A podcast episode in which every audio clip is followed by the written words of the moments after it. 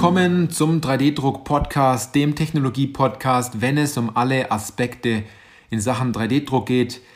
Egal, ob Sie neu mit dem Thema Additive Manufacturing und 3D-Druck beginnen wollen oder vielleicht sind Sie schon erfahrene Anwender und hören den Podcast schon, schon sehr lange oder Sie sind 3D-Druck-Dienstleister, Hersteller und Zubehörlieferant und wollen sich ein bisschen informieren, was, äh, was die Zielgruppe, was die 3D-Druck-Anwender so bewegt. Denn Sie wissen ja, es geht immer darum, ob Sie Ihren 3D-Drucker im Griff haben oder ob der 3D-Drucker Sie im Griff hat. Ich bin Johannes Lutz und ich freue mich auf diese Podcast-Folge, weil diese Podcast-Folge den Titel trägt, warum man eigene Probleme mit 3D-Druck nicht erkennt. Na? Nochmal, warum man eigene Probleme mit 3D-Druck nicht erkennt. Heißt so viel wie, man ist an einer bestimmten Stelle und man kommt einfach nicht weiter. Es hat aber grundsätzlich auch selbst mit 3D-Druck zu tun.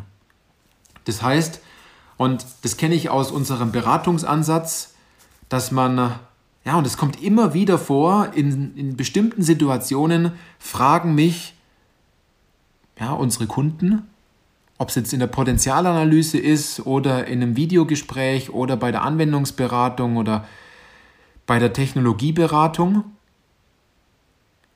kommt man immer wieder an den Punkt, Herr Lutz, was soll ich denn jetzt genau in dieser Situation machen? Ich gebe Ihnen nachher gleich ein Beispiel. Und natürlich kenne ich die Situation, aber aus meiner Sicht will ich diese Situation gar nicht mehr nachvollziehen und ich habe auch gar kein Verständnis mehr für solche Situationen. Und da heißt es immer, wie soll ich in dieser Situation jetzt handeln? Wie soll ich das am besten machen? Wie kriege ich den Karren jetzt noch aus dem Dreck gezogen?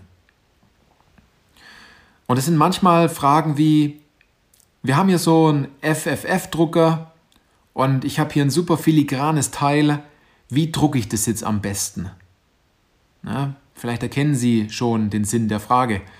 Oder dass man sagt, äh, ja, wir haben jetzt eine bestimmte Technologie im Haus, aber die Anwendung passt jetzt nicht ganz dazu, aber ich will es trotzdem machen.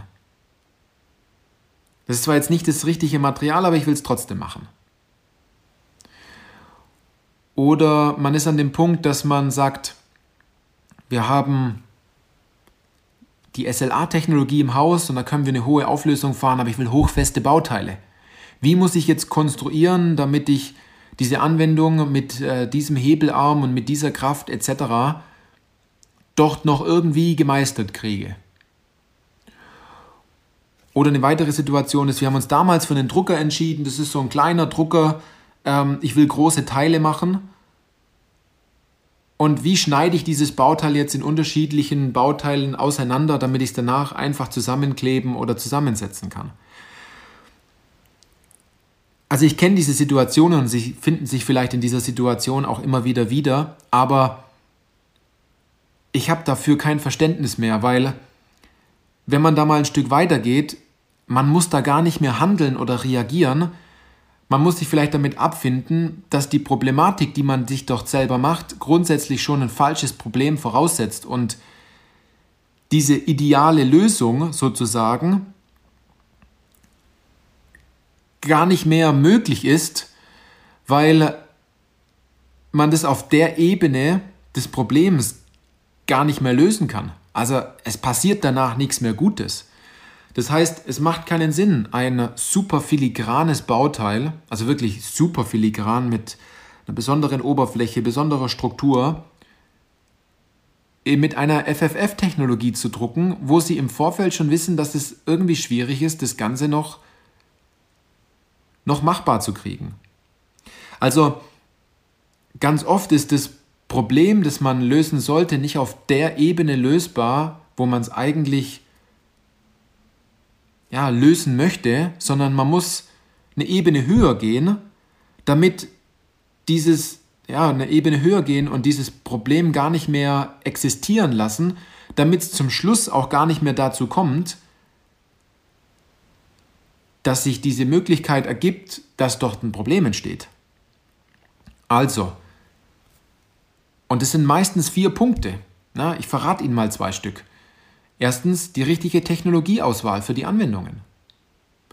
Und zweitens, dass man seine Anwendungen mal richtig qualifiziert. Denn wer seine Anwendungen richtig qualifiziert und richtig analysiert und das ist jetzt kein Riesenprojekt, was man machen muss. Das geht in weniger wie 15 Minuten mit einem guten Leitfaden und einer guten Checkliste. Und diese Checkliste passt sogar auf eine Seite. Und dann vermeidet man im Nachgang sehr viele Probleme, die da entstehen können. Denn ganz oft kommt dann diese Frage, wie drucke ich das Bauteil jetzt mit der Technologie? Und dann sage ich, diese Problematik lässt sich nicht perfekt lösen. Entweder Sie finden sich damit ab, dass Sie das Bauteil jetzt so drucken und es ist nicht die perfekte Lösung, oder wir schauen uns die Anwendung nochmal genau an und finden eine bessere Lösung, weil man möchte ja, dass es funktioniert. Man muss es sich aber nicht immer unmittelbar schwer machen mit dem Thema 3D-Druck. Also auf was will ich hinaus? Ähm, es sind einfach Punkte, die im Vorfeld schon komplett schief gelaufen sind, die man vermeiden kann, damit man im Schluss nicht immer alles ausbaden muss. Also man wirbelt am Anfang immer so viel Staub auf, und man braucht zum Schluss immer einen Staubsauger, um diesen Staub dann auch einzusaugen. Also man geht im Endeffekt zwei Schritte vorwärts und eineinhalb Schritte zurück. Und es muss nicht sein, denn es macht viel mehr Sinn, immer einen Schritt voraus, also einen Schritt vorwärts zu kommen oder gleich drei Schritte vorwärts zu kommen, weil man im Vorfeld das richtige Werkzeug gewählt hat, die richtige Denk- und Herangehensweise hat, vielleicht eine Checkliste hat, die man immer wieder einsetzt und die vielleicht schon langweilig geworden ist, aber die sie davon abhält, diesen einen Punkt, den sie immer wieder vergessen, auch richtig zu machen und, dis und diszipliniert zu sein. Denn die Punkte sind schlussendlich ausschlaggebend, damit sie danach keinen Stress mehr haben.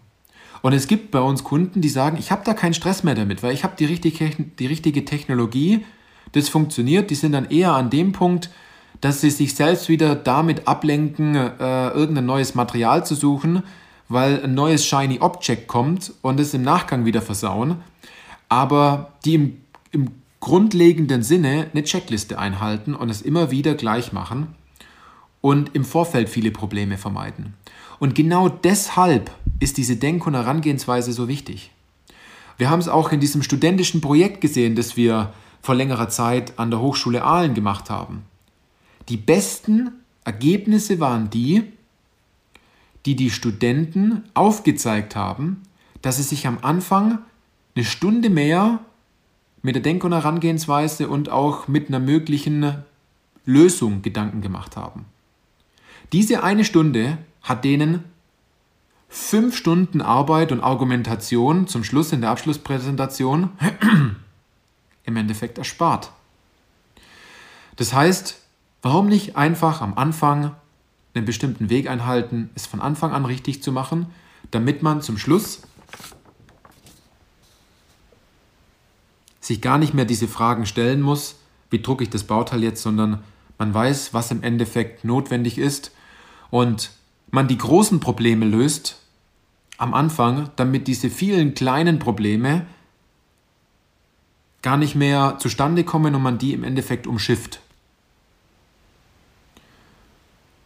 Und wenn Sie da jemand brauchen, der Ihnen das aufdeckt, der dort ein genaues Bild auf die Anwendungen hat und wo Sie selber sagen, Mensch, ähm, hätte ich doch einfach nur einen Leitfaden, wo ich mich dran halten könnte, damit jede Anwendung, die ich in etwa vorhabe, auch funktionieren könnte, weil ich die richtigen Punkte beachtet habe, dann kommen Sie zu uns einfach ins kostenfreie Erstgespräch und wir prüfen genau, ob und wie wir Sie da unterstützen können.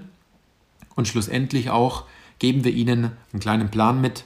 Und wenn Sie wollen, dann geben wir Ihnen natürlich auch Punkte mit, wie Sie das aktiv lösen können. Das ein oder andere Problem, weil das Erstgespräch soll natürlich auch ein großer Vorteil und Mehrwert für Sie sein. Und ich bin mir felsenfest davon überzeugt, dass das einen Mehrwert für Sie hat, weil wir genau analysieren, was dort Ihre Problematik ist und viele Kunden vor ihnen äh, im Endeffekt den gleichen Prozess durchlebt, durchlebt haben.